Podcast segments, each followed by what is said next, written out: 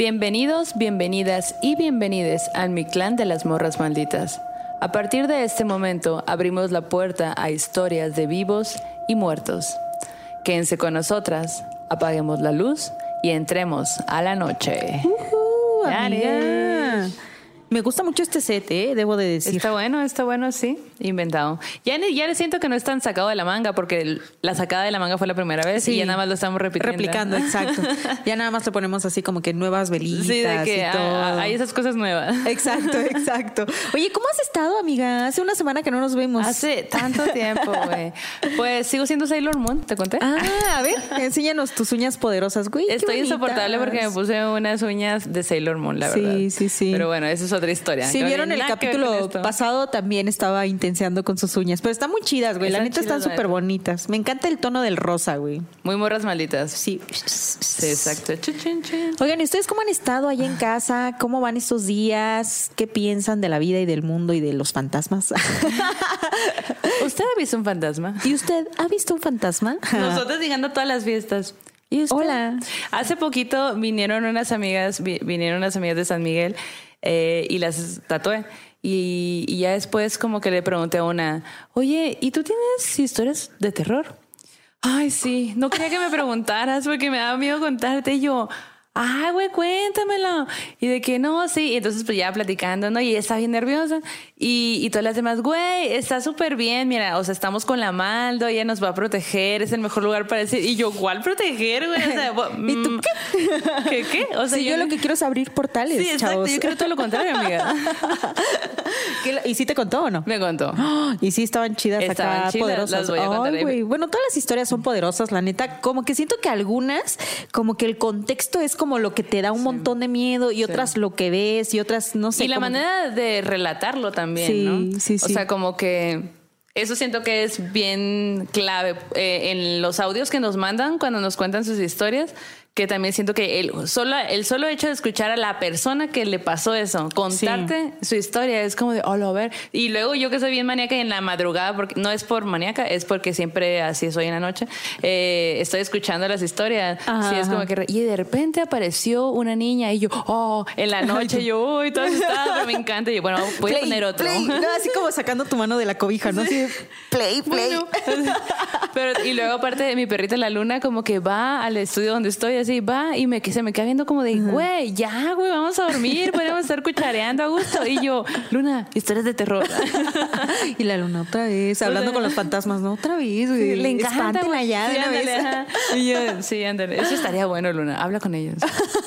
Oye Janet y qué onda qué recopilación de historias traes ahora Ay, pues fíjate que, que traigo unas historias que tienen que ver con montañas, otras que tienen que ver como con seres que de pronto están allí y no los percibimos hasta que visitamos un lugar nuevo y aparecen. órale Así como que mm, historias diferentes, distintas, Ah, pero va, interesantes. va, va. ¿Y tú? Oye, pues yo traigo algunas. ah, y yo, ah, algunas muy interesantes, la verdad. Eh, y, y quiero recordar que ya va a ser casi. Día de Muertos. Día de Muertos. Halloween primero y luego Día de Muertos. Oye, ¿cómo es que le digamos a la bandita de una vez que empiecen a pensar sus calaveritas malditas, güey? Güey, qué padre. Estaría bien chido, ¿no? Sí, sí, sí, sí, jalo. Estaban las morras malditas bailando, bailando en su casita. De pronto aparece la muerte y les dice, ya párenle, pinches morritas. Ah, güey, güey. Me encanta. ¿Lo acabas de inventar o ya lo tenías pensado? No la acabo de inventar, güey. Obvio, Wow. no es perfecta, pero casi. ¡Ah! Es porque eres oaxaqueño. Yo pura verga podría hacer eso en este momento, así sin pensarlo. Mentí por convivir, amiga. Inventé por convivir. Oigan, pero estaría chido que nos manden sus calaveritas, que Súper las chilo, empiecen a estaría súper hacer. Y podemos hacer videitos leyéndolas, compartirlas Ay, allí. jalo, jalo. Tenemos algunas, algunas sorpresas. Sorpresas. para octubre. Va a haber más contenido eh, en octubre, al menos. Es lo que tenemos planeado. Y seguimos con, con nuestras ventas de, de merch. Sí. Con los gorritos y más cositas que van a ir saliendo. Eh, estábamos muy emocionadas porque sí, sí sacamos como, yo siento, bueno, al menos hablando por mí, saco como la niña interior de cuando mi mamá quiso aprender cómo hacer coser y sus vestidos y todo, pues yo era una niña y era Sí. pues, la menor, entonces me llevaba con ella, ¿no? Y siempre, pues para que me entretuviera, me, me daba los repasos así de retazos, ¿se dice? Retazos, retazos, ajá. de la, de la de las telas y me decía, hazle un vestido a tu muñeca. ¿Y tú? Y yo, ah, bueno, no, pues sí, como que lo hacía y pues, pues iba aprendiendo junto con ella, pero yo estaba jugando, ella estaba aprendiendo, yo estaba Sí, sí. realmente jugando. Y ahora, pues como tenemos varias cosas que queremos sacar para, pues para ustedes y todo, eh, sí estamos de que, mira, y podemos también, Sí. y también esto, y que ya pero, ah, estamos muy emocionadas, ojalá sí podamos hacerlo todo. Tenemos nuestras carpetas de ideas, de cosas Sí. que queremos hacer y compartir y crear y todo. La verdad es que son muchos planes, ¿no? Como Son que siento que, que nosotras empezamos este espacio sin pensar en todas las cosas en las que está derivando, ¿no? Y, y la neta es que está bonito eso No, otro. Dice Luna que está de acuerdo. Sí, Ella Luna está, de- diciendo que de está de acuerdo. Eh, de, de acuerdísimo, nada más aprende a hacer algo. Luna. Gobiérnate, gobiérnate, Luna. O le estará ladrando a un ente. Oh. Hijo de su. O ir a temblar. No más. No, No, eso no no, sería manches. padre. Cruz, Cruz, que se vaya el temblor y que venga Tom Cruise. Tom Cruise. Por favor. Tom Cruise. Oye, amiga, y, y la. ¿Qué, ¿Qué dices? ¿Comenzamos con las historias? Va, sí. Ay, a ver, espera, déjame, preparo mental yo, mi cuerpo, mi instrumento. Estoy lista. Ahora sí. Estoy Oye, pero ya no lista. tengo este. ya no tengo agua. Agua bendita. Ya no voy a. Le voy a servir el agua bendita. Ya no voy a decir este refil porque el productor dice que yo soy la refilera siempre del es la programa. refilera. Y aparte, en el capítulo, en el capítulo con ¿con quién era? Con Vita, con Vita que Lo, lo quitaste eso, ¿verdad? ¿O ¿Qué? no? Lo que vas a contar. No, A ver, ¿qué vas a pasó. contar? Bueno, lo que voy a contar es que en el, en el capítulo, en el, en el chat, cuando lo estrenamos, eh, en el chat una, una chica pone, ah, ya, con el botellón doble, porque teníamos unas cheves así. Y sí, la verdad, es verdad. Y Yo, yo me reí porque dije, pues no puedo hacer nada ya, o sea, ya estuvo así todo el programa. Sí, Nos la ah, pasamos muy bien, teníamos muy como. La neta, siempre acabamos Siempre pedas. acabamos bien Ya pedas. ahorita ya estamos en el, el segun- la segunda grabación, ya sentimos que hablamos borroso. Borroso. Ajá, exacto. Oye, Yanis, entonces gobiernate ya. Gobiernense, gobiernate, gobiernate, amiga. Hay que Ok. contar historias de terror. ¿Están listos? Ujú. Va. Esta historia que les quiero contar no las mandó Lluvia. Eh, nos mandó ahí algunos audios y yo se los voy a, a- a, um, contar. Es una historia un poco... Tiene todo, tiene todos los matices esa historia. Lluvia tu- tuvo una hija y esa niña vivía con su papá y su madrastra. Y ella menciona como que había un, eh, la niña vivía un poco de violencia sistemática. Entonces, por alguna razón, ella, la niña se tuvo que quedar ahí viviendo con el papá y la madrastra. Y ella vivía en otra ciudad por cuestiones de, de- de trabajo. Y ella dice que de una noche estaba en su cuarto y como que cualquier día normal, haciendo normal, ¿no? Y es- empieza a escuchar unos ruidos y camina hacia la sala. Y en la sala ve como un, como un ente, algo pasa y dice que era como, como algo chiquito, eh, eh, como muy blanco, tez muy blanca. Y en eso dijo, ay no, duendes. Hay duendes en esta casa. Ajá. No mames, ¿qué hago, no? Y como 20 minutos después, le marca la abuela de, de su bebé y le dice, güey, acaba de fallecer tu hija. Sí, güey, acaba de que ver. Y pues eh, ella pues se queda como exaltada de, pero ¿por qué? ¿Cómo? ¿Cómo? O sea, ¿qué me estás hablando, no? Y entra en llanto y pues todo esto que pues ha de haber sentido horrible, ¿no? Y y dice que después del entierro, ella eh, la empezó, la empezó a soñar. Y cuando la soñó por primera vez, ella cuenta que soñó que estaban en un campo muy grande donde había eh, florecitas blancas.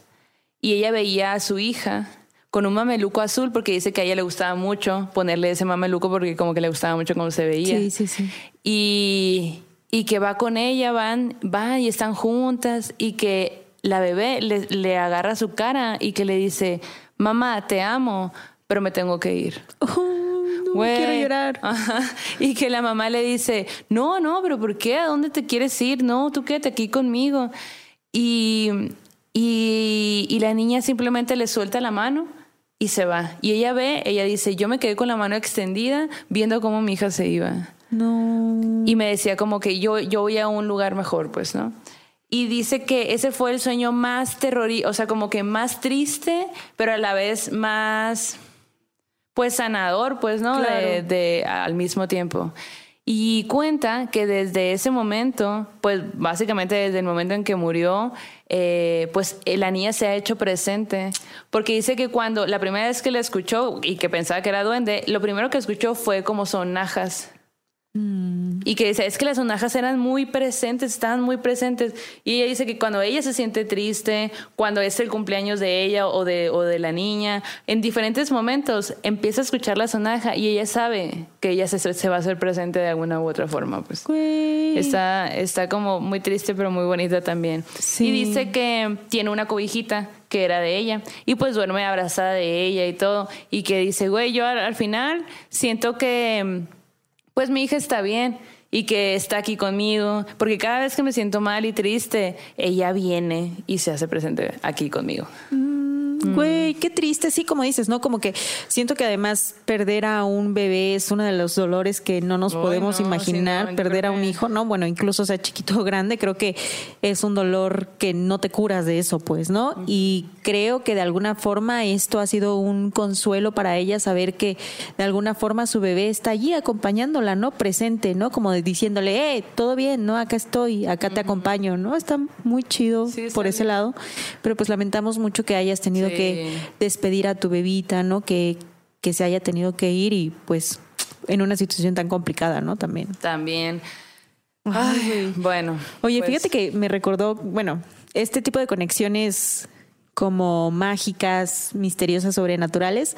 Ahora que fui a Los Ángeles, güey, llegué a una panadería Ah. mexicana y pues estaba yo comprando, fuimos a comprar pan pues normal para como que ese día era un domingo en la mañana y en el en los anaqueles de pan vi que había un pan que se llama niño envuelto, güey, que era uno que le gustaba mucho a mi mamá cuando era chiquita porque creció en Sonora, güey, Ah. Sí, ¿no? sí, que me lo mandaste y, que, y yo te dije, ¿qué, qué me preguntaste? Me Te dije, ¿conoces este pan? Sí, yo no mames, me encantaba de niña. Y me Sí. dices, ¿cómo, ¿cómo se llama? Y no me acordaba. Yo, no, yo de niña no sabía que los panes tenían nombre. Ok. Yo solo decía ese. Quiero un Pedro.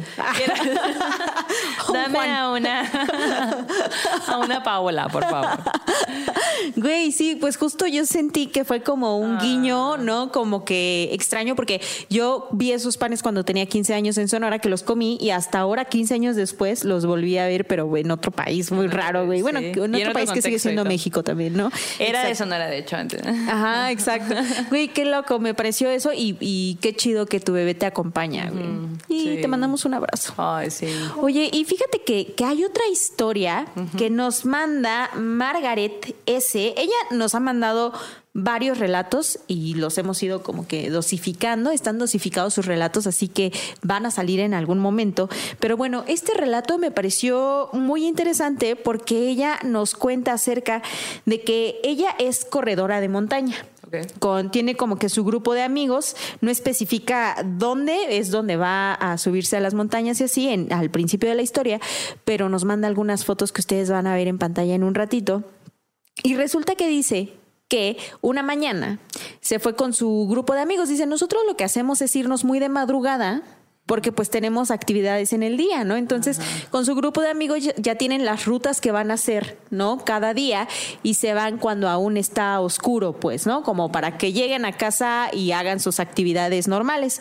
Entonces dice que en esa ocasión, pues se fueron con el grupo de amigos y llegaron a un punto en el que uno de los compañeros, que era muy experimentado en todos este tipo de recorridos, les dijo, oigan, ¿saben qué? Estoy viendo acá el Google Maps y me está marcando que podemos hacer una ruta un poquito diferente a la que hacemos normalmente para llegar a la cima de una montañita que está acá adelante sin que nos desgastemos tanto y que no sé qué, así como que hizo sus cálculos y mediciones y les Como dijo, que el camino es más fácil. Ajá, dijo. como que, Ajá. como- exacto, podemos cortar camino, Y es llegar. una ruta nueva, ajá, y podemos abrirla como para que también la demás gente que venga, pues haga esta rutita, ¿no? Y dijeron todos, no, que sí, pero les dijo a los, a los demás compañeros de viaje, les dijo, ustedes adelántense tantito, yo voy a empezar a poner unas señalizaciones, ¿no? Ah, Que ok. ponen las señas para Qué que los demás las pedo, vean. güey. Sí, está Que muy chido. súper buen pedo. Y bueno, pues el caso es que pues el amigo se queda allí poniendo las marcas, los demás empiezan como que a trotar y van unos perritos con ellos, ¿no? Y de pronto dice Margaret que llegan a un punto más adelante en el que en efecto había un sendero, pero luego se empezaba a cerrar el camino como co- con, hierbas, espinas y todo, y ellos como que dijeron, ¿qué onda? O sea, se supone que por aquí podemos pasar, ¿no? Que no debería de haber ninguna bronca, pero imagínate que todavía está medio oscurón, Claro. pues, ¿no? Entonces, de pronto, como que empiezan a sentir una vibra extraña y escuchan una voz masculina que grita algo. Y entonces ellos así como que se sacan de onda, porque por un momento pensaron que era su amigo que se había quedado Ah, señalizando, claro, sí, ajá. pero no era su voz para nada. Y tampoco habían logrado entender qué es lo que les estaba diciendo esta nueva voz, güey. Entonces dice que fue un momento en el que todos se quedaron así como que, ¿qué onda, no? Y se dieron cuenta que en efecto estaban en un lugar nuevo de alguna manera que estaban explorando ellos por primera vez y había como que todo este ruido Entraron a extraño. la cápsula del tiempo Exacto. paranormal. Exacto. Entonces que Margaret les dijo, apaguen sus lámparas, ¿no? Apaguen sus lámparas todos y vamos a quedarnos así como que en silencio para ver qué onda, ¿no? Apagan las lámparas y silencio absoluto, nada, pero el miedo, güey, ahí latente. Y de pronto dicen, ok, eh, pues vamos a, a hablarle a este compa que se quedó ahí atrás porque pues a lo mejor, no sé, algo está pasando, ¿no? Y le marcan por teléfono porque dice que en esa parte en la que estaban ya había señal porque era alto, pues, ¿no? sí tenían señal en ese momento y uno de ellos le marca al amigo que se había quedado atrás señalizando y ve que empieza a sonar el teléfono, o empieza a sonar como que está llamando, como el Ajá. tit, tit, Sí. pero no se escuchaba que sonara el celular de su amigo, que se supone que no estaba tan lejos, pues, ¿no? Entonces ellos, ¿por qué no contesta? ¿Por qué no contesta? Y entonces ya en un momento dijeron, ¿sabes qué? Vamos a regresar para alcanzarlo, ¿no? Entonces regresan por el amigo eh, y lo topan y dicen, güey, ¿qué onda? Los perdí, fui a buscarlos y no estaban. O sea, el amigo les dijo, yo fui a buscarlos, o sea, por el mismo camino y no estaban, O güey. sea, literal una cápsula. Ajá. Y entonces el vato se regresó porque no los encontró y vio su celular y no tenía ninguna llamada perdida de los otros, ¿no? Dice, mi teléfono nunca sonó ni nada, de nada, pues, ¿no? Dice, ¿qué onda? ¿Qué pedo con esto? ¿No? Entonces como que todos dijeron, ok, vamos a guardar la calma y vamos a continuar nuestra ruta, ¿no? Ya como o retomar la ruta otra vez, ¿no? Retoman el camino, ¿no? Como que hacen sus modificaciones de ruta y todo. Y dice Margaret que empiezan a caminar otra vez iluminando el sendero y que ella, que llevaba a dos perritos junto a ella, ¿no? Como que eran sus acompañantes de viaje, dice que ve como adelante de, de ella en el camino, todavía a oscuras, pasan como dos animales. Y entonces ella agarra a los perros, o sea, su instinto fue hay que agarrar a los perros porque cuando los perritos ven, no sé, conejos o eso, pues les entra la loquera y los persiguen, pues, ¿no? Entonces ella dijo, los perros se van a ir corriendo y no, los perros en realidad iban como que trotando y No cuando como que se detuvieron y empezaron a caminar despacio. Así como que normal, ¿no? Como que ella dijo, ¿por qué no se fueron detrás de eso y por qué modificaron su caminar, ¿no? Y entonces le dijo a los chavos, oigan, a- hay que agarrar a nuestros animales para evitar que pase cualquier otra cosa. No que sí, pero le dijeron, ¿qué viste? No, pues es que vi a como que dos, ella los describe como si fueran, dice, dos como perros muy chaparros, como si fueran salchichas, largos. Oh. Muy largos, ¿no? Entonces que pasaron de un lado a otro del camino y se perdieron en la oscuridad, ¿no? Y más adelante dice que se encontraron con un sauce. Y este sauce. Estaba como que súper frondoso, con las hojas hasta el piso, con las ramas hasta el piso. Y dice que ella vio clarito cómo esos animales volvieron a pasar y se metieron en el sauce, en sus ramas, y, y se perdieron ahí. Ella dijo, ahí están, ahí están. Y los demás dijeron, no, güey, no estamos viendo nada, no hay nada. Y ella, sí, ahí están. Y de hecho dice ella, yo alumbraba, dice, con mi lámpara, y yo podía ver las ocho patitas de ese animal que estaba ahí escondido en las ramas. Y nadie más los pero veía. nadie más los veía, ¿no? Yo les decía, ahí está, y, y ella trataba de alumbrar y todo. El caso es que como que dice, dejaron ese asunto por la paz. Siguieron caminando y cuando llegaron a la cima de la montaña se dieron cuenta que había tres cruces puestas en la parte más alta. Y dice, nosotros hemos explorado otras montañas porque eso hacemos, ¿no? Y dice, y todas normalmente tienen una cruz, ¿no? Y de hecho en las fotos que nos manda se ven como que eh, a ellos en la cima de la montaña y se ven las cruces, ¿no? Y dice que los amigos dijeron, ay, hay que venir, a, hay que acercarnos a las cruces, pero que ella sintió como que esta vibra de, mm, no, no hay que hacerlo, güey. Ajá, como que dijo, no, no es buena idea. Pero pues sí tomaron como que estas imágenes y todo. Y dice que apodaron ese camino como la ruta del Nahual, por mm. eso tan extraño que les pasó mm. esa mañana, ¿no? Entonces dice, fue como que una serie de acontecimientos súper extraños, misteriosos, locochones. Y aparte, qué frustrante este, esta situación de estoy viendo algo, güey. Te estoy diciendo dónde está. Neta, nadie más lo ve. O sea, debe ser como bien loco de siento que si lo toco lo puedo tocar y qué loco que todos los demás me digan exacto, no lo vemos. Exacto. Y, vuelvo un poco a esto que nos decía, lo que decíamos en el programa pasado, ¿no? De los lugares encantados, ¿no? Que te hacen entrar en esta vibra diferente, ¿no? Cápsula del tiempo. Esta cápsula del tiempo sobrenatural. sobrenatural sí, sí, sí. El chicloso sobrenatural, según yo, ¿no? Pero, güey, me pareció muy loca la historia y digo, qué chido eso que hacen. A mí me encanta ver el amanecer desde, digo, cuando me despierto, ¿verdad? pero. Yo a esa hora sigo despierta. Ah, tú ni te has dormido, güey. Sí, güey. Así, ah, el amanecer, es hora de dormir. Sí, ah, oye, es Me viera mi mamá, güey, me regañó. Siempre, toda la vida me regañaba aquí, duérmete temprano, pero sí, es algo de toda la vida, no es mamada. A lo mejor tu espíritu está en otro país donde es de día. Ah, oh, a Tu nahual. Mi nahual está en Europa, güey. en España, güey. Mi nahual debe ser un conejito, güey. Ay, Ay, qué bonito. Oye. Sí, ¿cómo ves? Pues qué interesante. A mí me gusta mucho también subir como montañas y cerros y eso. Y que, y, pero o sea, no a ese nivel de me voy a juntar con mis amigos y lo voy a subir y a lo mejor tienen equipo y eso. Pero ese tipo de personas le hace, es una labor muy chingona para el tipo de personas que soy yo, que es, me gusta ir cuando ya está atrasado todo. cuando ya está señalizado, claro, con sus banderitas. Sí, está súper chido. Ah, yo quisiera poder hacerlo más. no tengo tanta práctica, ¿no? Pero Oye, pues te quiero contar la historia de Ale Luna. A ver, échala. también tiene foto, ya vi. Sí, tiene foto esta historia. Ok, ok. Pues Ale Luna nos cuenta que en su casa, en casa de, su mamá, eh, como que de muy niña se quedaba ella siempre con su hermano. Y, y en la casa eh, se quedaba siempre, siempre con su hermano porque sus papás trabajaban. Entonces ella cuenta que siempre o muy seguido escuchaban sonido de canicas.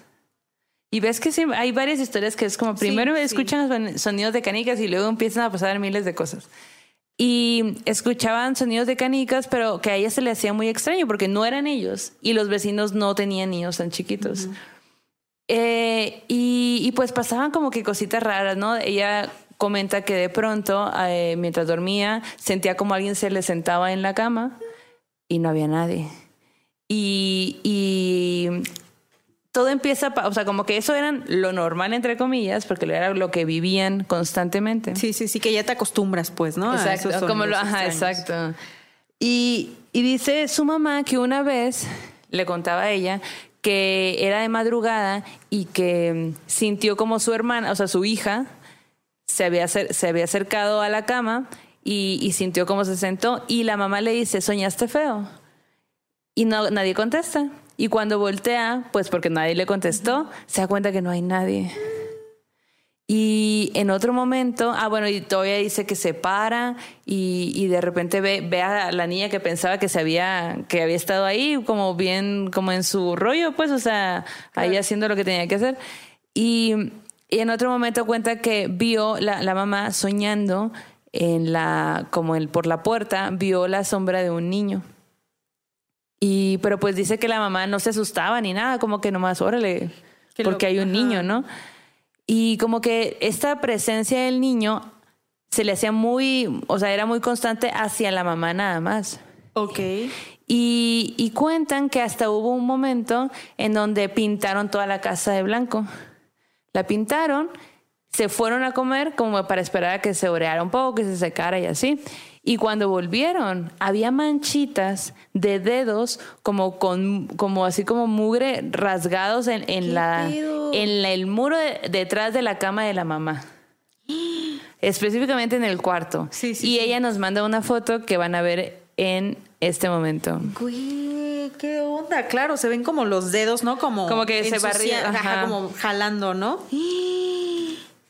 ¿Qué pedo? ¿Qué pedo? Oye, ¿y qué hicieron? O sea, como que mandaron a bendecir la casa. No, pues todavía, o sea, no. De hecho, lo siguiente que pasó es que la mamá empieza una noche sueña con eh, sueña que está con su hermana en la como que en su casa comiendo o haciendo algo, ¿no? Están platicando y todo.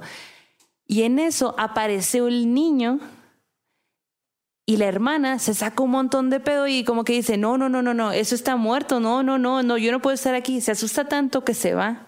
Pero la mamá pues estaba en su casa, pues, ¿no? Y ella como que se queda porque hasta ese momento ella decía, es que no me daba miedo, como que yo me imagino que con ese sentimiento de ser mamá, pues veo un niño, pues qué habrá pasado, como que en otra, en otra sintonía total. Y el niño, e, ella, la mamá cuenta que el niño se acerca y se ponen a platicar. ¡Ay, no! Ajá, pero lo, lo curioso es que la mamá no se, no se acuerda de qué platicaron. Simplemente platicaron, pues, ¿no? Ella se acuerda de haber estado enfrente del niño y que le estar platicando. Pero lo que sí se acuerda es que el niño le decía, ve debajo de tu cama. No, no, no, no, no. Y que en el sueño ella pues ah, dice, en ese momento como que ya el mood empieza a cambiar en el sueño, porque antes era un sueño de, órale, estoy con mi hermana a gusto, y luego, hay un niño, todo bien, no me da miedo. O sea, ella, y mi hermana se fue. Y, y, pues, ok que, okay que se haya ido, pero a mí no me da miedo y platico. Y luego de repente ella ah, me está diciendo que vea debajo de la cama y que ella va y ve. Y que encuentra una bolsa negra y todavía pone ella como, era como de película, una bolsa negra con cosas adentro. Y el niño le decía, ábrela, ábrela, ábrela. Y ella pues ahí ya se, se muere de miedo y dice, no, y en ese momento, ¡pum!, se despierta la señora. Oye, ¿y se fijó abajo de su cama? No, lo, no lo sabemos. ¡Ay, no, no, no, no! ¿Qué fue? O sea, sí. Digo, a lo mejor abajo del suelo hay algo. A lo mejor. ¿No? Como que esta orden, este tema de, güey, ve que hay ahí abajo, saca lo que hay ahí abajo, es como... A mí, yo me mudo, güey. Sí, pero pues sí, imagínate que sí sea tu casa, ¿no? Y es como este, estas historias que contamos en el capítulo de Amarres. Ajá, Que de, por ejemplo, estás en tu casa y llega alguien y te dice, aquí abajo de esta parte en específico hay algo, hay un trabajo, tienes que romper. Y pues ok, pero al final está rompiendo el piso, implica que tienes que volver a arreglar. ¿Cuánto, o sea, ¿cómo funciona eso? ¿Cuánto cuesta? ¿Tienes o no dinero en ese momento para hacerlo? O sea, te avientas ese jale. Es muchísimo que pensar. Pues, sí, la neta, justo, o sea, como que digo, sí, me mudaría, pero la neta es que sí es cierto. O sea, no te puedes ir tan fácil, ¿no? o sea, no puedes, huir tan fácil, dirían los Sí, sí, sí, exacto. Por eso uno dice, bueno, voy a bendecir mi casa, ¿no? Así como que voy a traer a alguien que me diga qué hay aquí, porque tengo miedo. Tengo miedo. Esta historia que les voy a contar a continuación nos la mandó Doralice. Doralice nos escribió un correo y nos dijo, hola morras, morros y morres malditos, mi nombre es Doralice y les quiero contar una historia de algo que me pasó en casa de una amiga. Güey, qué denso que vayas a ver a una amiga y te pasa algo sobrenatural. Güey, está culero. ya no voy a venir a verte. Y ya no quiero ser tu amiga. Adiós, córtalas para siempre. Córtalas, no, pues resulta que Doralice dice que, que un día su amiga le dijo, oye, ¿qué onda? ¿Te vienes acá a la casa? Dice que ella hace videos para YouTube de estos ASMR que son como... Ah, así como ustedes ya saben de a qué me refiero de eso. Ustedes YouTube. Esos videos. Eh, eh, TikTok, TikTokeros. TikTokeros. y entonces que su amiga le dijo, eh, cáele acá y me ayudas a grabar estos videos porque necesito una modelo que no sé qué. Y Doralice dijo, sí, a huevo. dice que en ese tiempo la casa de su amiga estaba sola, pues que, que la mamá de su amiga se había ido sus hermanas también, y que solo se estaban quedando su amiga y la bebé de su amiga, ¿no? Entonces como que ellas dijeron, ah, pues pijamada productiva, ¿no? De que nos ponemos acá entre que echando coto, pero grabando cosas, ¿sabes? Y pues que sí, pasó por ella, llegaron a la casa, se fueron a la sala y dice que estaban en la sala, que es como este espacio, ¿no? En el que estamos, y que había un pasillo que conducía a la cocina y al segundo piso. Entonces dice Doralice que ella estaba sentada en la mesa y que desde donde estaba sentada ella alcanzaba a ver el pasillo y un poquito de la cocina, ¿no? Estaba a oscuras esa zona, pero pues sabes que siempre queda como que un poquito de luz, ¿no? Que ilumina los, las Ah, sí. oscuridades, ¿no? Como ajá. ellas estaban iluminadas y todo, ¿no? Entonces estaban sentadas platicando, planeando, no sé qué, no sé cuál, y de pronto ella ve, o sea, como que su amiga estaba de espaldas, ¿no? Al pasillo, pero Doralice de pronto ve que en el pasillo algo se mueve, como que hay algo que hace como un movimiento así, ¿no? Y ya, ¿qué pedo, no? Como que dijo, bueno, X, estoy viendo, o sea, es como un reflejo, lo- lo- un error del ojo. Ajá, ¿no? Sigue platicando, planeando, no sé qué. Y de pronto ve que se vuelve a mover algo en el pasillo. Y ella, ¿qué pedo, güey? ¿No? Entonces como que no quiere espantar a la amiga ni nada, o sea, siguen platicando y porque también ella no está segura de qué es lo que está viendo, ¿no? Y ocurre una tercera vez, güey. Y ella como que ya es cuando como que se saca un poquito de pedo y dice, ¿qué está pasando, no? Y dice que esa cosa se vuelve a hacer presente una vez más y que alcanza a ver que en realidad es como una figura de una persona, como de una mujer, como un contorno oscuro que sale de la pared y se regresa a la pared. Como que, como que estaba así como que... eh, Asomándose. Ajá. Entonces que llega un punto en el que como que dice ya, ¿qué pedo? O sea, como que sus miradas coincidieron y que ella se espantó mucho, pero dice, yo no quería espantar como tal a mi amiga porque pues, güey, o sea, estamos en su casa, ¿no? Estamos solas, está la nena, ¿no? Entonces como que ella dijo, güey, ¿qué pedo? ¿No? Y la amiga le dice, ay, pues vamos a la cocina a preparar algo que no sé qué, y ella, sí. Entonces prende la luz y ella dice, yo me fui corriendo así, ¡ah! ¿no? A la cocina para no ver nada, ¿no? Así con todo el miedo del mundo. Y empiezan a cocinar, a preparar cositas así. Y dice, güey, no, no me van a creer, pero justo dice que atrás de su amiga había una alacena. Y que de la alacena ella vio a ese mismo contorno humanoide oscuro asomarse. Y que la vio, güey. O sea, y que ella así como que, güey, ¿qué pedo? ¿No? Y que entonces ella así como de, ay, no. Y en eso, en el piso de arriba, truena algo. No mames. Güey, no manches. Descubrieron la Matrix, güey. Güey, estuvo muy denso porque dice que justo la amiga subió a ver de qué se trataba y cuando subió al piso de arriba dice que se había quebrado un foco, que eso era lo que había tronado, ¿no? Pero una situación súper extraña, Ni ¿no? está aprendido. Exacto, no, o sea, bueno, no especifica si estaba prendido o no estaba prendido el foco de arriba, pero pues se tronó, ¿no? Pero haz de cuenta que el, el ruido fue tan estruendoso que así como que, uy, ella Sí. está como que se puso en, en como protección de que no me va a caer algo aquí arriba. Dice que ya se vuelven a la sala y todo, y que ya ella le empieza a platicar un poquito como de lo que había pasado y así, ya, ay, qué raro, güey, porque aquí nunca se ha visto nada, o sea, como que nadie nunca ha visto nada y todo. Bueno, el caso es que pasó esa noche y días después la amiga de Doralice le platica a su familia un poquito de lo que ella había visto. Ah, pero dice, güey, o sea, que su amiga le dijo, aquí nunca nadie ha visto nada y me hubieras dicho desde el principio qué es lo que estabas viendo, ¿no? Y que Doralice le dice, pues no te quería espantar, pues, o sea, no quería como causarte un mal rato y además no estaba tan segura de qué onda, qué estaba pasando, ¿no?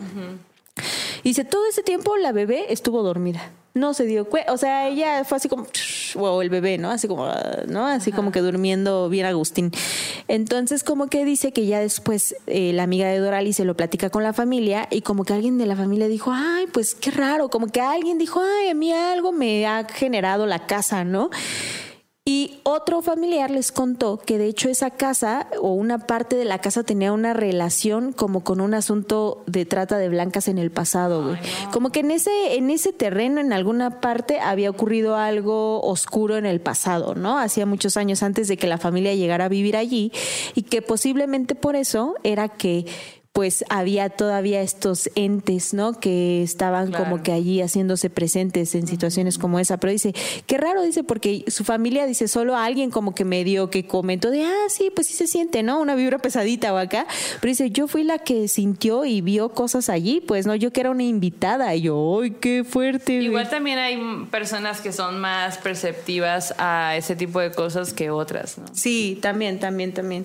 Y sí, o sea, si se coincidió todo de noche, ¿no? Como que alguien perceptivo y lugar donde pasó algo, pues Ajá. combinación ganadora sobrenatural, más bien. Sí. No sé si muy ganadora, pero, pero sí, combinación. Exacto, exacto. Oye, eh, quiero pasar al terror. Digo, perdón, perdón, al terror en corto. Ajá, ¿Cómo ajá. la ves? El Pues terror va, va. después. Sí, sí, sí.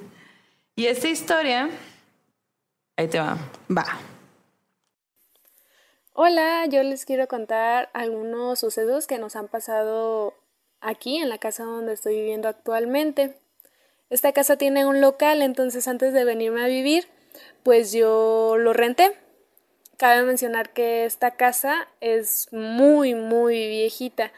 Tiene yo creo que más de 100 años, solamente que está muy bien conservada.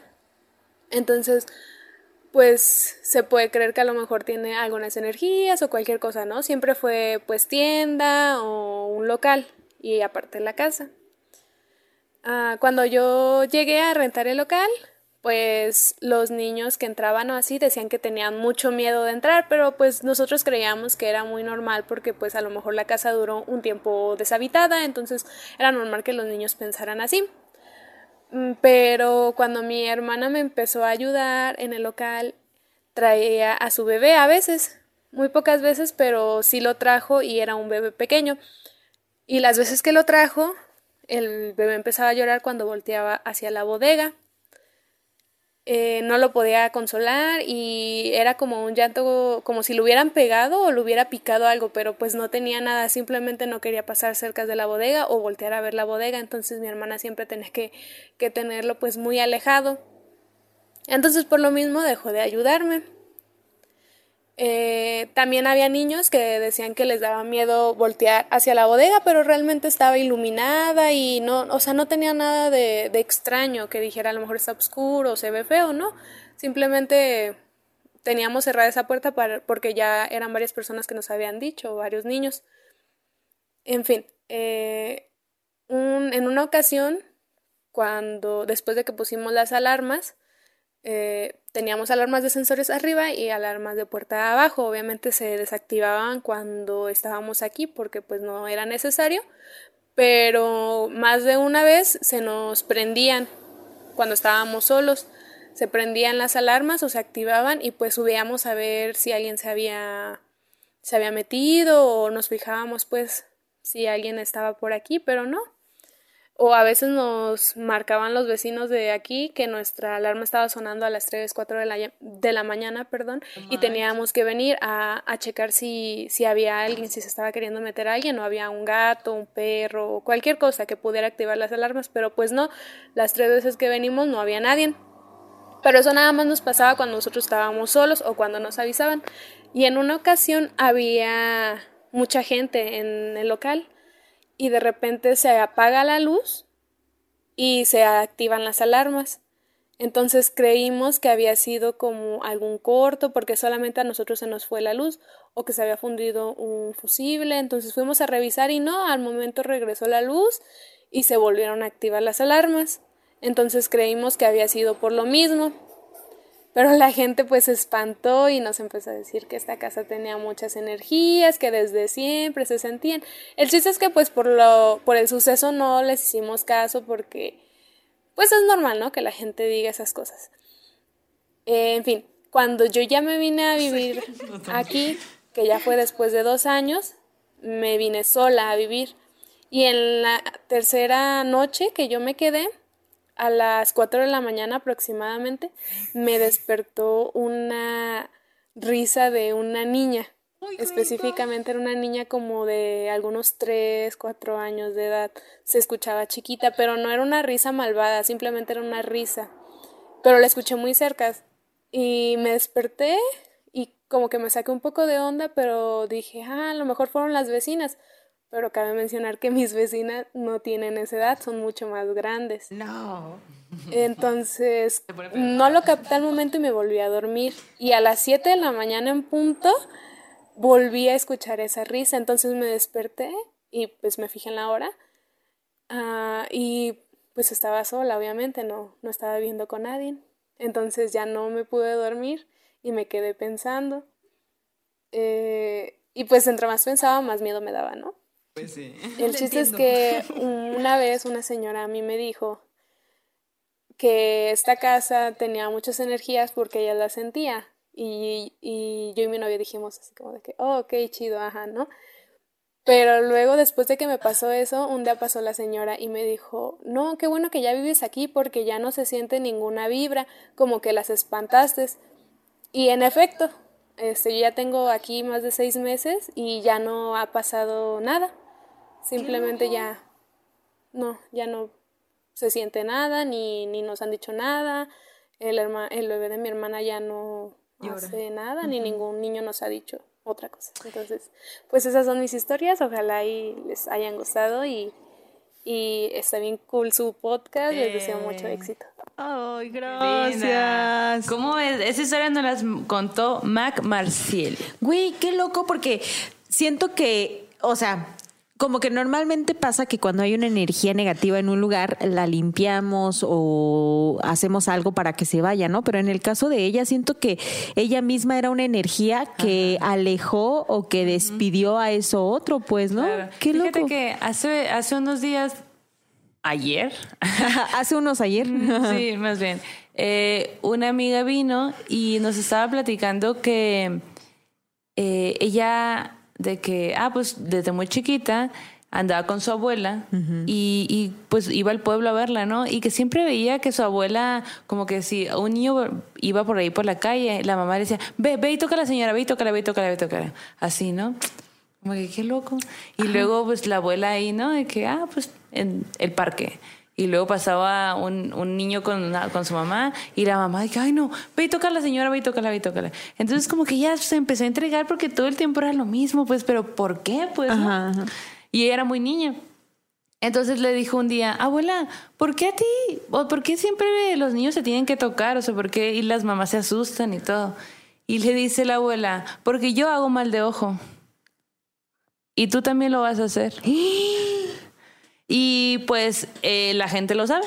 Entonces los niños tienen que venir a tocarme para que no Claro. no se les no les haga mal de ojo, ¿no? Porque no es que yo, o sea, como que había una situación ahí, pues, ¿no? Pero desde muy niña le dijo, tú también vas a hacer mal de ojo.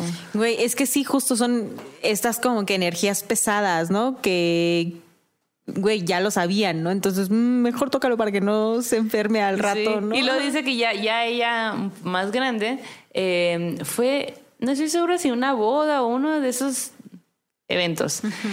Y que estaba en la iglesia y, y pues con su familia y todo. Y en eso llega una, una señora una morra, no sé, con su bebé. Y estando ahí, la volteé a ver y que dijo, ay, no, no, eh, ¿sabes que ya me voy a ir de aquí? Voy a ir a, a no sé qué, porque aquí me van a hacer mal de ojo a mi hija. Pero la volteaba a ver a ella. Y ella ni siquiera se acordaba que su abuela le había dicho eso, pues. Entonces, como que, qué loco. Y, y aparte, o sea, es muy curioso porque ella es como muy alegre, o sea, es como muy así. Y como que yo dije, bueno, por si sí o por si no, te voy a tocar. mira. y le hice así nomás, hija. Güey, pero sí me acuerdo que con los bebés, así con mis hermanitos chiquitos, sí, o que les ponían su listoncito rojo, ¿no? O su ojo de venado acá, de que para que no les hicieran el mal de ojo, o por ejemplo, cuando veían a gente nueva específicamente, ¿no? O gente nueva que veía al bebé o así, siempre le decían, ay, tócale acá, así, su mollerita o acá algo, ¿no? Porque tocando se acaba la... Se acaba. Se rompe, ¿no? La maldición o el mal del ojo, ¿A más ti te bien. habrán ¿no? hecho mal de ojo? Yo creo que sí, yo creo que sí, porque sí recuerdo que me contaron alguna vez que era medio chilletas. ¿Ah, sí? Por el. puede ser. Yo creo que todos. Yo, bueno, al menos yo vengo de una cultura en la que eso se sonaba mucho, pues, ¿no? Y de que nos limpiaban, o si no podíamos dormir, nos pasaban el huevito, ¿no? Sí, Los sí, bebés acá. Todos esos rituales. Sí, Claro. sí, sí. Pero pues así, ¿tú crees? Qué loco. Qué loco, ¿no? Güey, oye, y en el, en el sueño macabro, Ajá. no tenemos audio esta vez, pero les quiero medio leer, bueno, creo que mejor leer la historia que nos manda eh, nuestra amiga y que la verdad es, híjole, creo que muy impactante. A ver, dame un segundo. Mal de ojo. Hoy traigo muchas historias de niños, ¿ya vieron? Y si tienen historias por ahí de males de ojo, estaría bueno que nos las envíen Sí. al correo, por favor. Si es con audio, está chilo. Si es escrito, también está chilo. Oye, que se suscriban. Que se suscriban al canal, que nos sigan en redes, eh, Facebook, Instagram, Twitter, Spotify, Apple Podcast. Sí, sí. Todo, amigos. Ustedes denle like, ustedes En piquen donde acá. nos vean. Oye, y pues bueno, este sueño macabro, que no es tan macabro, pero es un sueño que entra en esta sección, nos lo manda Perla Irene. Perla Irene nos dice, hola morras, las acabo de conocer, ya vi todos sus capítulos y ahora soy fan. Eh. ¡Yay! Perla, qué chida, te mandamos un gran besote y abrazote a ti. Quiero contarles los- lo que me sucedió hace dos meses y pues ahí les va. Esto nos lo mandó en agosto, a finales de agosto. Ok. Dice, en el mes de abril murió mi expareja, padre de mi hijo con el cual tenía 20 años de historia. Ahora yo tengo 35 años, güey, lo conoció a los 15 años. O sea, sí, neta, toda una vida, güey. Él tuvo un accidente automovilístico y alrededor de este trágico accidente hubo muchas cosas extrañas que les contaré con posteridad. Un mes después del suceso, tuve un sueño en el que yo estaba haciendo un trámite de su trabajo y llegaba a él vestido con su uniforme. Él era policía federal y le comencé a decir, ¿qué te pasa? ¿Por qué hiciste eso? Estos trámites son muy engorrosos, por cierto. ¿Tú qué haces aquí? Estás muerto. Le dice, ¿no? Así como que, ¿qué pedo, no? Como que ella en su charla así de que, güey, te estoy haciendo estos trámites y, y, te y- y a propósito de, eh, ¿qué haces aquí, no? Tú ya estás muerto. Y él que solo le sonrió y que le dice, tranquila, no te enojes, ya todo se va a arreglar y yo todo lo hice por ustedes. Perdóname, déjame te abrazo. Yo, dice Perla, le respondí que no, porque teníamos cuatro meses separados y yo no quería, o sea, era como que lo que entiendo es que ella así como que, nah, güey, o sea, como que no quiero abrazarte, ¿no? Y que le dijo, eh, el último día que te vi, te pedí un abrazo y tampoco quisiste. Por favor, perdóname, déjame te abrazo porque ya me tengo que ir, me están esperando. En eso, Perla voltea hacia donde él señalaba que lo estaban esperando y ve a un camión lleno de gente que no reconocía, pero que entre ellos sí vio a una persona que sí conocía. Era la mamá de su expareja que había muerto hace tres años. No mames. Lo dejé que me abrazara en ese instante y desperté porque sentí mi cuerpo helado. La historia no termina ahí. Al día siguiente tenía una reunión en las oficinas de su trabajo, pero ya para ese momento yo ya no recordaba el sueño, pues, o sea, ya se la había olvidado, ¿no? Y en la calle, antes de entrar, la intercepta un chico que estaba repartiendo folletos de casas en venta y dice ya, pues no le di importancia, agarré el folleto y lo guardé en mi bolsita Normal. y ya adentro de las oficinas dice que como que en un momento en el que tenía que esperar y estaba sola y pues solo tenía que esperar, sacó el folleto porque se acordó que lo tenía allí y empieza a leerlo. Y ve que el nombre del chico, que supongo que había puesto su nombre ahí de que había repartido el folleto, dice, el nombre del chico era el mismo que el de mi esposo. Sentí que las piernas me temblaron y lo guardé. En eso viene a mi mente el sueño y dije, ¿será real? ¿Será que ya todo se va a resolver? Dice que hizo algunos trámites administrativos más en esa oficina, regresó a su casa muy decepcionada y frustrada porque nadie le daba respuesta a lo que ella quería solucionar, pero que en su sueño y el nombre del chico, pues la tenían como que lo que había soñado y, y lo que había visto en el folleto, pues la tenían como que muy alerta, muy inquieta y que se lo platicó a su hijo y que su hijo le dijo, mamá, papá se vino a despedir de ti. ¿No? Bueno, le dijo, mom, se vino a despedir de ti. Ya por la tarde, casi dice, recibo una llamada telefónica de las oficinas del traba- de su trabajo donde me dicen, señora, ya quedó su trámite, por fin está liberado, venga el lunes a recogerlos, por favor. Este trámite, dice, ya me lo habían negado por falta de algunos documentos que yo no podía obtener y tendría que irme a juicio para tenerlos. Hasta el día de hoy no he vuelto a soñar con él y no sé si ustedes crean en las energías, pero después de ese sueño en casa todo cambió, se volvió más tranquilo y más paz y más armonía. Considero que él solo vino a decirme que me, que me voy dejando todo en orden y aún me duele su partida, pero estoy muy tranquila porque sé que está bien y que está con la persona que más lo amó. Ahora creo que esa, creo eh, esa parte donde dicen que cuando mueres algún familiar viene por Viene ti. por ti. Wow. Agradezco su atención y mucha vida para morras malditas, Ah. mucho amor y mucha paz. Güey, qué gran Qué historia. gran historia, güey. Aparte, claro que creemos en las energías. Por supuesto que sí. Claro. Pero sí está, está muy bonita esta historia. Güey, además este tema de cuando ella en el sueño capta que ya es la despedida, ¿no? Que yo supongo que, que fue así como decir, claro, hay que abrazarnos, ¿no? Así como de que tengo que despedirme de ti en este momento, ¿no? Y el vato como que, como la forma en la que ella nos lo plasma, el vato ya como que con esta serenidad de me estoy yendo, pues. Sí. Nomás te vengo a decir que me estoy yendo. Y que ¿no? todo va a estar bien, Que ¿no? todo va a estar Ah. bien. Güey, no sé, así como que mi corazón como... Ajá. Ay, no sé. Ah, está muy bonita. Sí, muchas gracias, muchas gracias. Si ustedes tienen más historias de este tipo que nos quieran compartir adelante, nos conmueve y nos emociona escucharlas, ¿no? Y como sí. que siempre, ah, siempre nos vamos acordando de las historias en otros capítulos, Sí. ¿no? Como en tal historia que Nos van contaron. cayendo los 20. Sí, sí, sí. Vemos como, como muchas historias se parecen un Sí, poco, sobre ¿no? todo Tienen eso también, ajá, elementos, ¿no? claro. Como, Como muy que, lo- como interesantes. que los entes se hacen presente de maneras muy particulares, Claro. pero son casi casi las mismas. Sí, sí, muy sí, seguido, pues, definitivamente. ¿no? Sí, sí, sí. Pues muy bonita, muy bonita Gracias, esta historia. Perla. Gracias, Perla. Eh, pues pasamos ahora sí al arte terror. Uh, sí. En esta ocasión les quiero hablar de Artemisa, Artemisa Gentileschi. Voy a hablar así todo el arte terror. Te piachi. ok. Bueno, me sonó así, no sé. Sí, ajá, sí. Pues ella era de Roma. Ajá. ella, eh, más o menos, nos vamos a situar en los 1593, 1656. O sea, hace, hace un chingo, oiga. Ok. Y pues siglo XVII y siglo XVIII, estamos hablando del periodo barroco. Ella eh, fue una gran pintora. Ella creció en creció pues en Roma y su padre Horacio Gentileschi eh, era un gran pintor y tenía como muchas eh, encomiendas, ¿no? Tenía pintaba mucho y todo.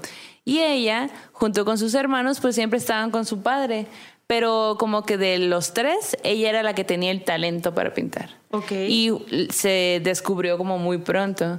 Y el papá, pues como se dio cuenta, eh, le empezó a enseñar a ella. Y ella fue haciendo cosas increíbles. A los 17 años firmó su primera obra.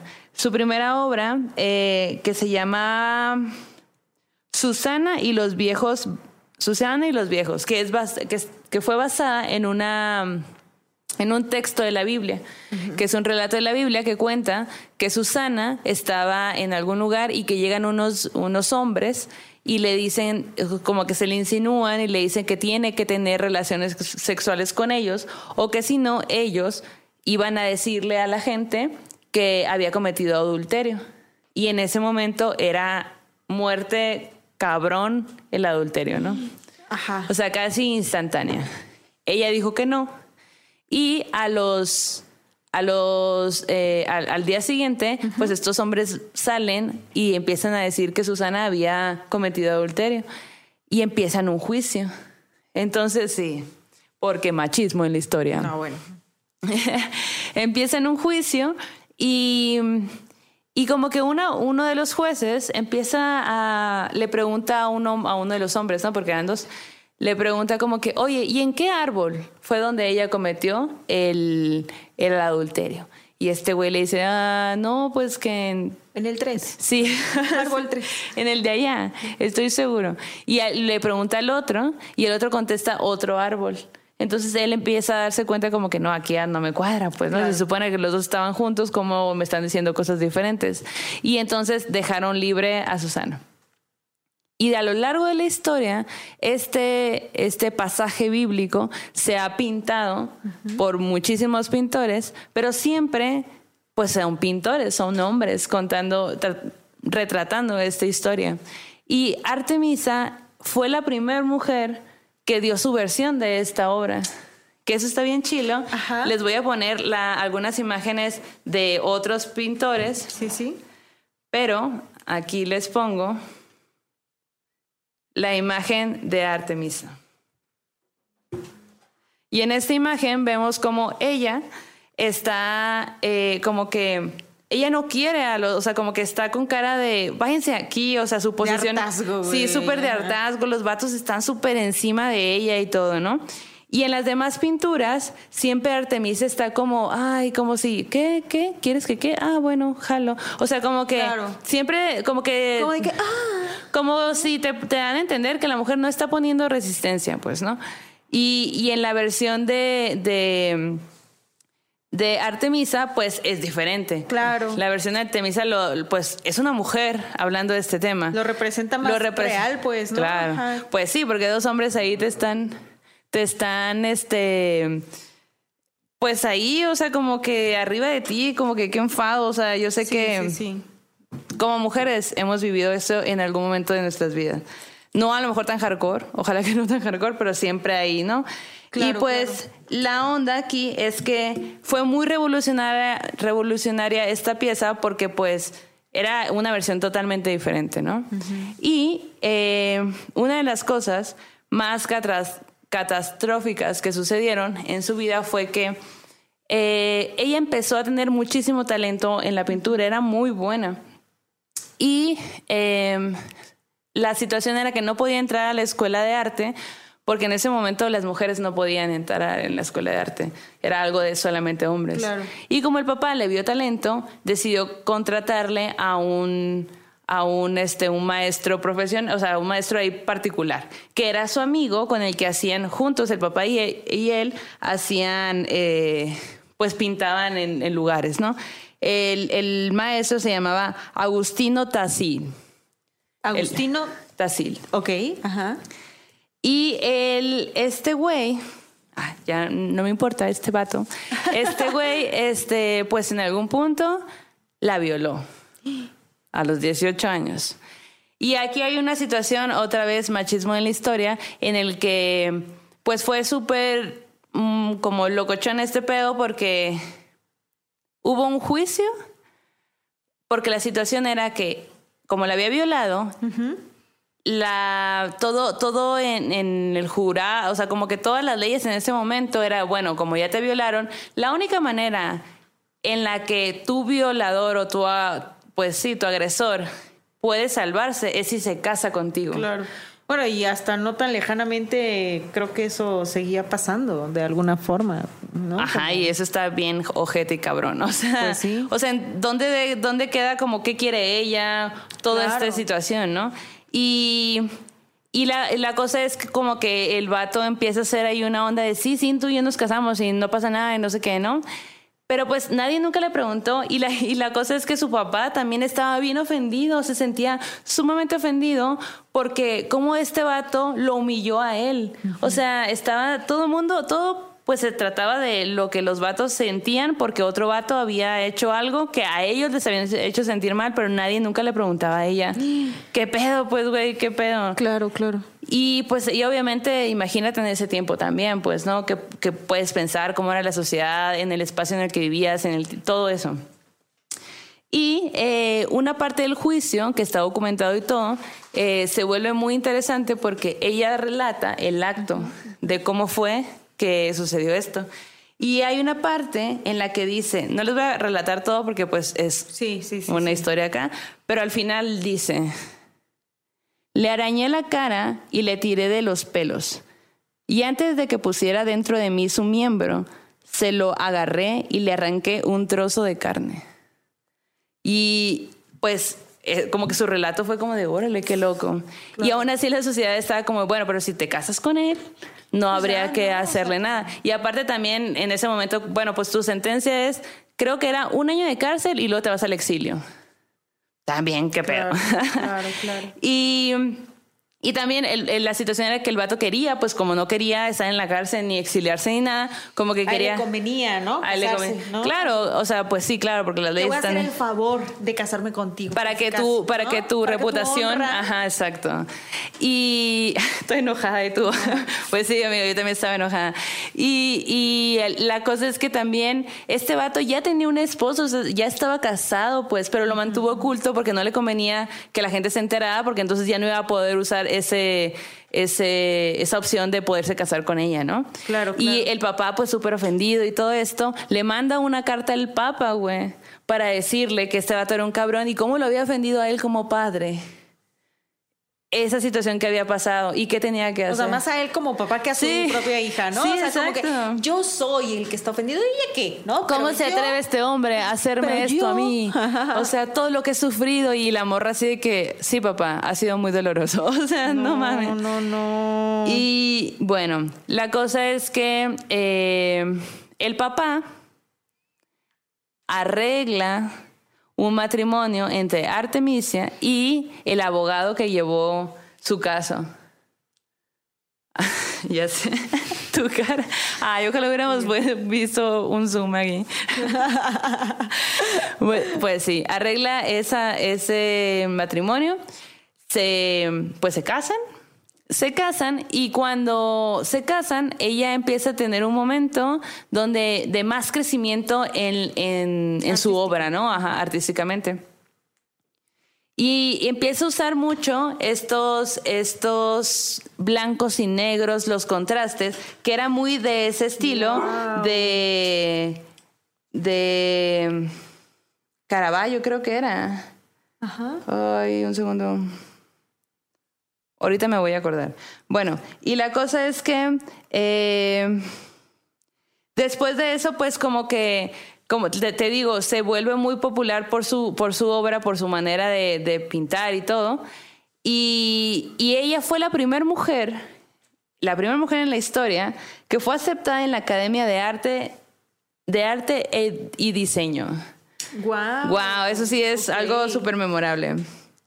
Y una de las cosas más chila, bueno, todo es muy chilo porque aparte en ese momento, cuando tú hablas de, del periodo barroco, hablas como de eh, Rembrandt, eh, Caravaggio, Velázquez, porque eso estaba sucediendo cuando ella también pintaba, pero nunca hablamos de ella, o sea, nunca hablamos de todas las, de las mujeres que sí hacían cosas, ella era una de, de esas mujeres, no había demasiadas porque el tiempo pues no te lo permitía, pero es, eh, o sea, como que lo logró demasiado, la- o sea, pintó con un papá que pues aparte pues de todo, mínimo le incentivó de, bueno, mijita, te voy a enseñar lo que lo que lo que yo sé, ¿no? Y ella fue explorando su propio camino y aparte la aceptaron, fue la primera mujer aceptada en esta escuela. Y pues eh, de todo esto se mandaba cartas con Galileo. Tenían ahí, era como que la familia Compitas. eran compitas. Qué loco. Qué loco, ¿no?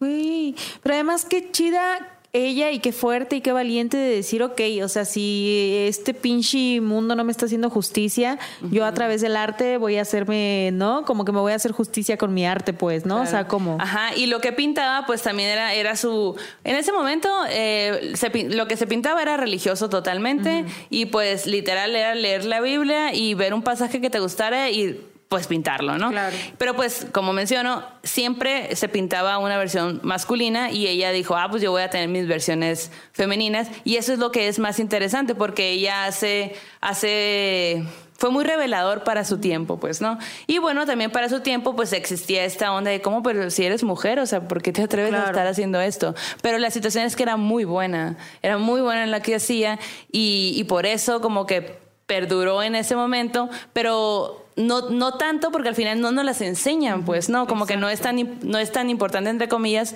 como todos los demás que, que solemos escuchar en ese tipo de, de tiempo, ¿no? Pero pues aquí en Morras Malditas se los traemos, claro. a huevo, a huevo. Güey, qué chingón. Y bueno, ya saben que siempre les ponemos los links que subimos eh, muchas veces en tiempo real, ¿no? Mientras estamos haciendo el programa, vamos subiendo las imágenes, que estamos bien locas, güey. Sí. ¿No? Subimos las imágenes ahí en nuestras redes sociales, a nuestro Instagram, para que ustedes puedan ver las imágenes también del artista mañana o las artistas mañana, pasado, cuando ustedes quieran, ¿no? Entonces, pues qué chido. A mí me cayó súper bien esta morra. Digo, qué difícil bien. su vida, qué triste, pero qué cabrona y qué chingona, güey. Sí. Un aplauso hasta el Eh, más allá. ¡Eh! Artemisa, Te rifaste, güey. me voy a tomar un chat por ti. Sí. Oye, y para cerrar este programa y despedirnos e irnos a la camita como, como los fantasmas mandan. Ah, no es cierto, no es cierto. Eh, quiero recomendarles, fíjate que, bueno, esto sería como un poco más para la bandita que vive acá en la Ciudad de México. Fíjate que eh, en el teatro, mm, en la capilla gótica del Centro Cultural Helénico, Ah. hay una puesta en escena que se llama Frankenstein. Ah, wow. Pero no es así como una obra de teatro como tal, sino que es un espectáculo de danza, güey. Es un espectáculo de danza en el que justo retoman pues la historia de Mary Shelley, que pues ella pues ya sabe, ¿no? Como que este monstruo tan pues monstruo entre, entre comillas, ¿no? Tan incomprendido, tan apartado, tan víctima de su contexto, ¿no? Pero lo que hace Rodrigo González, que es un director, eh, es el director y el coreógrafo de este espectáculo, es que lo transforma y lo manda a la danza, güey, ¿no? Ay, Entonces bonito, él dice, aquí lo que nosotros estamos haciendo es mostrar eh, la soledad, el abandono, el rechazo de este ser, ¿no? Al que ni nombre le habían dado, ¿no? Al que ni siquiera se le, se le tomó nunca en cuenta, ¿no? Y mostrarlo a través de movimientos corporales, ¿no? Entonces yo siento que es una súper excelente opción, Sí. como, o sea, digo, estas historias que a veces se hacen películas, que a veces se hacen obras de teatro, pero que a veces también se hacen espectáculos de danza. Y te voy a invitar a verla, amiga, Bueno. para que vayamos a echarle ojo y ver de qué se trata, pero justo, o sea, a mí me encanta también cómo la danza puede retomar este tipo de historias que lo que dicen pues eh, o sea pareciera una historia de horror o, o como tú lo quieras ver habla de horrores de los humanos creo no Sí. que podemos cometer los seres humanos pero a final de cuentas creo que también nos retrata cosas similares como con eh, la actualidad que estamos viviendo no como Ah, que el, el hacer menos a alguien, ¿no? El a- alejarla, el, ¿sabes? Como que culparla o castigarlos a los otros, ¿no? Entonces yo creo que vale mucho la pena ir a ver esta puesta en escena. Oye, qué bonito. eh, estas versiones que pues hemos a lo mejor leído o que podemos ver en el, en el cine, ¿no? Pero sí, sí, sí. esta interpretación que le pueden dar ciertas personas, ciertos directores, Claro. de, bueno, yo voy a hacer esto en, en danza, lo voy a hacer en teatro, lo voy a hacer, lo voy a cantar, lo voy a escribir, o sea, como que, wow, como de un solo tema puede variar tanto y como cada mente es un mundo, Claro. pues cada mente le mete su cuchara y eso se me hace súper increíble. Yo tengo meses ya de que digo, ay, ¿cómo me gustaría ir a una obra? Como que Güey, esa vamos, de, vamos a ver vamos, esta. y podemos hacer videíto de qué nos, así Ah, para sí. redes, ¿no? De cómo nos la pasamos, qué nos sociales. parece y todo.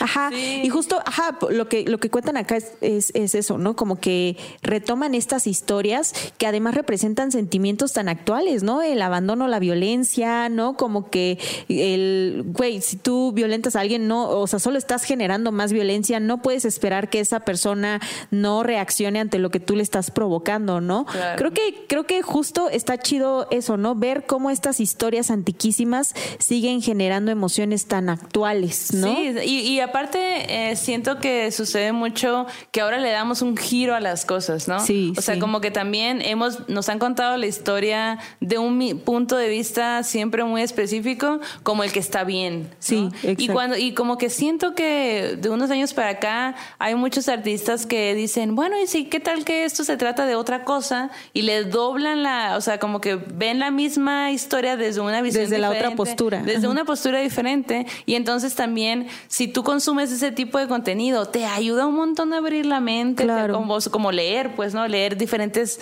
eh, temas diferentes autores y todo eso Sí, Se me hace sí. bien interesante Sí, fíjate, iba a estar del 23 de, de septiembre al 24 de octubre ahí Ah, en la capilla, Ah, en el Centro Cultural Helénico, que además es pues una capilla gótica, güey, que es la Ajá, única sí, sí, que sí. hay acá en... yo la he visto por fuera pero nunca he entrado Güey, ya la verás. Ah, ya la verás, ya la verás. Oigan, pues si ustedes se avientan o se lanzan a verla, pues compártanos también qué les parece. Ah, wow. Sigan mandándonos sus, sus arterrores para que la Maldo los comparta aquí con más bandita también. Sus recomendaciones de cuentos, libros, canciones. Todo, la verdad es que estamos aprendiendo mucho, güey. Yo siento que cada programa es un aprendizaje tremendo, ¿no? Y me gusta que contamos historias llenas de nostalgia, dolor, suspenso, miedo, terror, Sí. pánico, pero también conocemos la vida de artistas que son increíbles, ¿no? Artistas que tienen historias mágicas eh, u horrorosas, ¿no? O que han representado en su arte cosas increíbles y también cosas que podemos ver en casa o escuchar o leer y que todo complementa, ¿no? Suma Todo bonito. complementa y aparte pues estamos aprendiendo, o sea, hay muchas cosas que aprender, hay mucho que hay es mucha vida, hay muchos mundos. Sí. Y, y, oigan, y de hecho, si ustedes tienen recomendaciones para Arterror, pues mándenoslos también y los toma- todo lo tomamos en cuenta y bueno, este decirles que se suscriban al canal, que le den like, que le den campanita, que nos compartan, que nos sigan en Instagram, en Facebook, en Twitter, en Sí. Spotify, en Apple Podcast, en nuestras redes, em, para que se vayan enterando de todo lo que estamos armando. Sí, y, que pues, nos manden sus historias. Si son sueño macabro, terror en corto, texto, mándenlo a morrasmalditas.gmail.com. punto com. Y ya estamos a punto de terminar septiembre. Viene el mes del terror. Sí. Y tenemos muchas sorpresas, así que eh, estén muy pendientes. sus calaveritas, sus calaveritas. Ay, hagan sus calaveritas, por favor. Qué emoción. Sí. Qué emoción. Oigan, pues muchas gracias a todos ustedes que nos acompañaron en esta emisión de Morras Malditas. Esperamos que se la hayan pasado bien. Es así como nosotras cerramos el círculo, apagamos las velitas. ¡Ah! No las, no las logré apagar. Me siento como en pastel de vela mágica. Esta es la... Ahí está, ya. Apagamos las velitas porque queremos cerrar la sesión para que no, no Todo se nos... vaya bien. Exacto, que no se nos vaya a quedar aquí alguna energía. Cerramos el círculo, vayan con su dios, diosa, dioses antes de preferencia, que este aquelarre ha terminado. Hasta la próxima. Bye. Hola, buenos días, mi pana. Buenos días, bienvenido a Sherwin Williams. ¡Ey! ¿Qué onda, compadre? ¿Qué onda? Ya tengo lista la pintura que ordenaste en el ProPlus app. Con más de 6.000 representantes en nuestras tiendas listos para atenderte en tu idioma y beneficios para contratistas que encontrarás en aliadopro.com. En Sherwin Williams somos el aliado del PRO. ¿Estás listo para convertir tus mejores ideas en un negocio en línea exitoso? Te presentamos Shopify. Tal vez no lo sabías, pero nuestro podcast More Than Mamis es un negocio y lo empezamos por supuesto para desahogarnos y hablar sobre la maternidad, no para convertirnos en expertas de ventas y del e-commerce. Así que sí, necesitábamos ayuda para vender nuestro merch y poner en marcha nuestra tienda. ¿Y cómo suena con Shopify? Llegó otra venta. Shopify es la plataforma de comercio que está revolucionando millones de negocios en todo el mundo. Ya seas un emprendedor desde tu casa o desde donde sea, Shopify es la única herramienta que necesitas para iniciar, administrar y hacer crecer tu negocio sin dificultades. Con Shopify puedo gestionar pedidos, envíos y pagos desde cualquier lugar, brindándote toda la información y estadísticas de tus ventas al detalle. Regístrate para un periodo de prueba con tan solo un dólar al mes en shopify.com barra sonoro, todo en minúsculas. Ve a shopify.com barra sonoro para llevar tu negocio al siguiente nivel. Shopify.com barra sonoro. It's time for today's Lucky Land horoscope with Victoria Cash. Life's gotten mundane, so shake up the daily routine and be adventurous with a trip to Lucky Land. You know what they say your chance to win starts with a spin. So go to luckylandslots.com to play over 100 social casino style games for free for your chance to redeem some serious prizes. Get lucky today at luckylandslots.com. Available to players in the U.S., excluding Washington and Michigan. No purchase necessary. VGW Group, void were prohibited by law. 18 plus terms and conditions apply.